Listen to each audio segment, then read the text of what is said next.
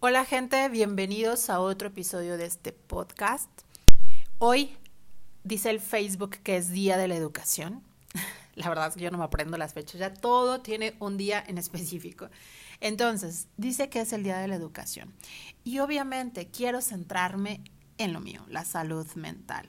Quiero aprovechar este día para contarles una experiencia que tuve el día de ayer y ya sé que les he platicado mucho sobre esto, pero gente, cada vez me sorprendo más y cada vez me da más miedo. Y les voy a contar por qué. Quiero aprovechar esto porque de alguna forma nos hace tanta falta la educación emocional, la educación acerca de la salud mental. Y hay días específicos que buscan hacer conciencia acerca de, todo esto, del suicidio, de la depresión, de la ansiedad, y que buscan como informar. Y en esas fechas veo a muchas personas que comparten los memes, infografías acerca del tema, desde la perspectiva de comprender, de escuchar a la gente, saber que sí existen estos temas y pues que a veces uno no, no los conoce. Y esto que les voy a decir me duele mucho. Ayer vi un post de una persona a la que aprecio mucho, un amigo que conocí hace tiempo, un chico súper talentoso. Está pasando por un duelo desde hace algún tiempo. Leer su texto en verdad me partió el corazón y me encantaría citarlo, pero pues no tengo el permiso para ello. Dentro de lo que expresaba es que tenía ganas de correr, ganas de llorar, de gritar que no sabía cómo lidiar con todo eso que venía a su mente y estaba cansado de tratar de aparentar que todo estaba bien. Siente ansiedad y siente un dolor inmenso. No sabe qué hacer, no sabe para dónde ir, se siente como flotando. Y a veces solo quiere estar solo y no entiende nada porque todo esto es tan fuerte, Y bueno, leí los comentarios, como 40. Eran cosas como ánimo, no estás solo, cuenta conmigo. Hay personas sintiendo lo mismo que tú, pídele al universo que te las envíe, aprender de sus experiencias. Si necesitas hablar, aquí estoy, cuenta conmigo. Eres un guerrero muy fuerte, tú puedes con todas las batallas. Resiste, acércate a tu Dios. Todos andamos igual, todos tenemos problemas con nuestros demonios. Estoy contigo. También la ansiedad es algo que me acompaña todo el tiempo. Y bueno, dentro de los más de 40 comentarios, nadie más que yo Obvio, sugerí pedir ayuda. No es algo que tendríamos que poder. Nadie nos enseña a lidiar con ello. Y sé que todas las personas que escribieron ahí lo hicieron con todo su amor, buscando reconfortar un poco el dolor de nuestro conocido, de nuestro amigo, compañero, primo, familiar, no lo sé. Y sé que lo hacemos con la mejor de las intenciones que lo que queremos es ayudar.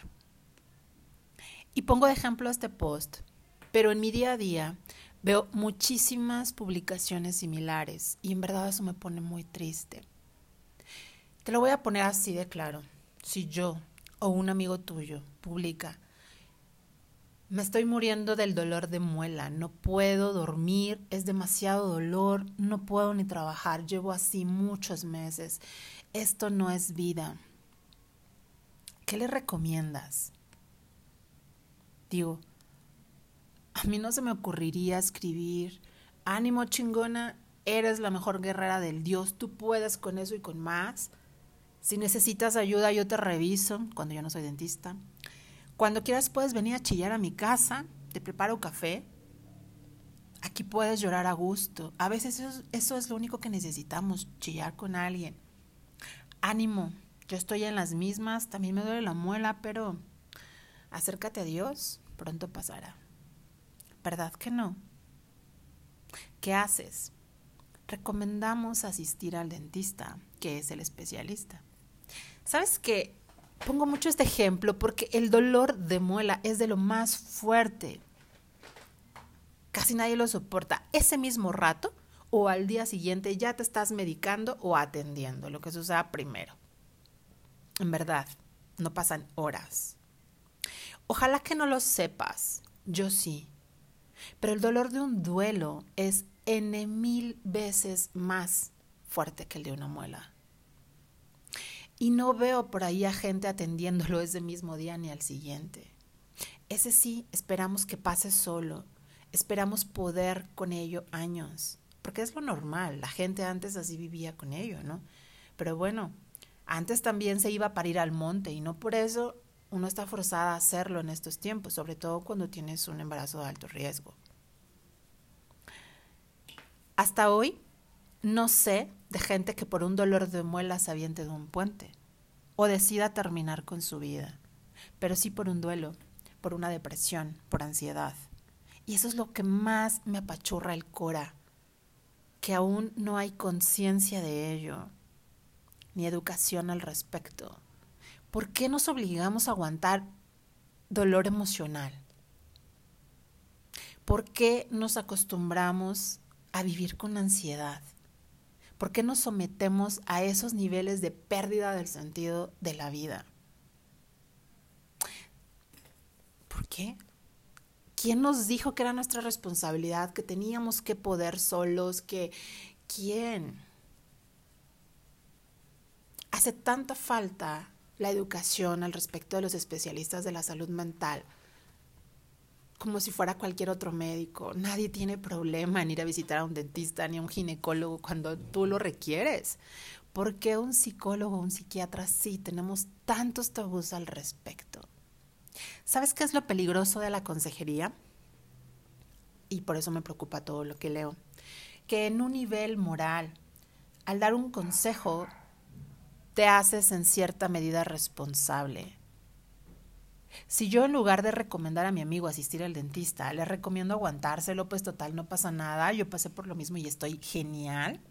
Si tu amigo decide hacerte caso, obvio, él es el primer responsable, pero le sigo yo. Si tú lees ese texto, cualquier texto de un amigo pasándola mal, deprimido, no sabes si la persona está al borde del suicidio. Simplemente no sabes si lo hará. ¿Dónde está? ¿Desde dónde está escribiendo ese post? Y ninguna persona le sugirió buscar ayuda. Ya sé que esto es meramente un acto moral humano, pero si le pasara algo a ese chico, ¿no te sentirías un poco responsable por decirle, tú puedes, ánimo? Yo sí. El suicidio es cada vez más frecuente y te puedo decir que son personas que no estaban en tratamiento, son personas que de alguna forma pensaban que tenían que poder, que lo tienen que resolver solos, personas que se someten a lidiar con ello día tras día. ¿Sabes cuánto dolor es eso? Ojalá que no. Es como cianuro a cucharadas. Estoy segura de que si supieras cuántas vidas se salvan día tras día en terapia, dejarías de recomendar otras cosas. Y que si supieras que se puede vivir mejor, con mejor calidad de vida emocional, tú también invertirías tu tiempo en ello. Cuando estamos con emociones fuertes, se nos nubla la vista. Pero tú que estás desde fuera, por favor, sugiere a las personas acercarse a un especialista que en verdad pueda ayudar. Nunca sabemos si ese comentario en ese momento le va a salvar la vida a alguien.